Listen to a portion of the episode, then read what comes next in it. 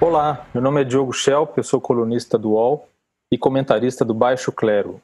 Nos últimos dias, as hashtags bolsopetismo e direita contra o bolsopetismo ganharam as redes sociais. Muita gente deve ter visto essa hashtag no Twitter, por exemplo.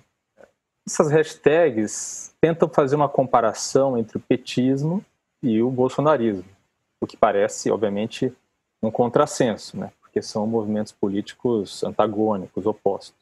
Mas essas hashtags foram usadas, claro, por antipetistas que nunca gostaram de Bolsonaro ou de antipetistas que votaram em Bolsonaro e se arrependeram. A questão é, a comparação entre bolsonarismo e petismo faz sentido? Em alguns pontos, talvez. Na lista de comparações que, que apareceram, estão, por exemplo, os ataques a Sérgio Moro. Né? Ambos os grupos políticos consideram Sérgio Moro uma ameaça. Os petistas, porque tem uma birra histórica com Sérgio Moro, que ele condenou o seu líder principal, que é o Lula, e os bolsonaristas, porque Moro é um grande adversário para Jair Bolsonaro numa eventual disputa é, presidencial em 2022. Outro ponto em comum é que Bolsonaro se rendeu ao tomar lá da cá no Congresso, que caracterizou em grande parte o governo Lula.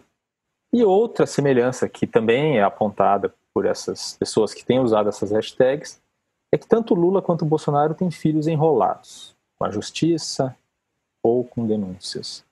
Mas, na verdade, as semelhanças não, não existem na essência desses movimentos políticos. Porque, se for para comparar o bolsonarismo, que é de direita, com um movimento de esquerda, seria melhor fazê-lo com o chavismo. Exatamente, o bolsonarismo é parecido com o chavismo mais do que com o petismo. E por causa de uma questão essencial, uma característica essencial desses dois movimentos, que é o populismo militarista. A definição de populista é a de um movimento que tem um líder carismático que diz representar o povo na luta contra as elites ou contra o sistema. Vocês podem observar que o deputado federal Eduardo Bolsonaro, por exemplo, com frequência usa a expressão estamos tentando mudar o sistema. Isso é uma característica clássica do populismo. E o militarismo vem do fato de que, no caso de Hugo Chávez, ele tentava impor, ou na verdade impôs de fato, a sua vertente populista por meio da força. De que forma? Pela coerção com as forças armadas e com milícias paramilitares. Chávez ele fez um grande percurso, um grande caminho para corromper as forças armadas e colocá-las ao seu lado.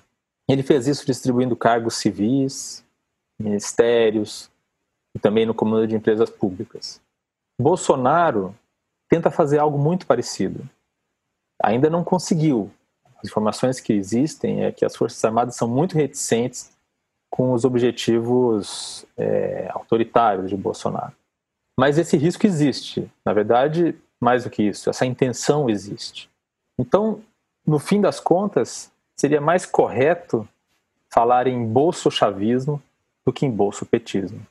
Então é isso. Acompanhe o podcast Baixo Clero e nos vemos no próximo episódio.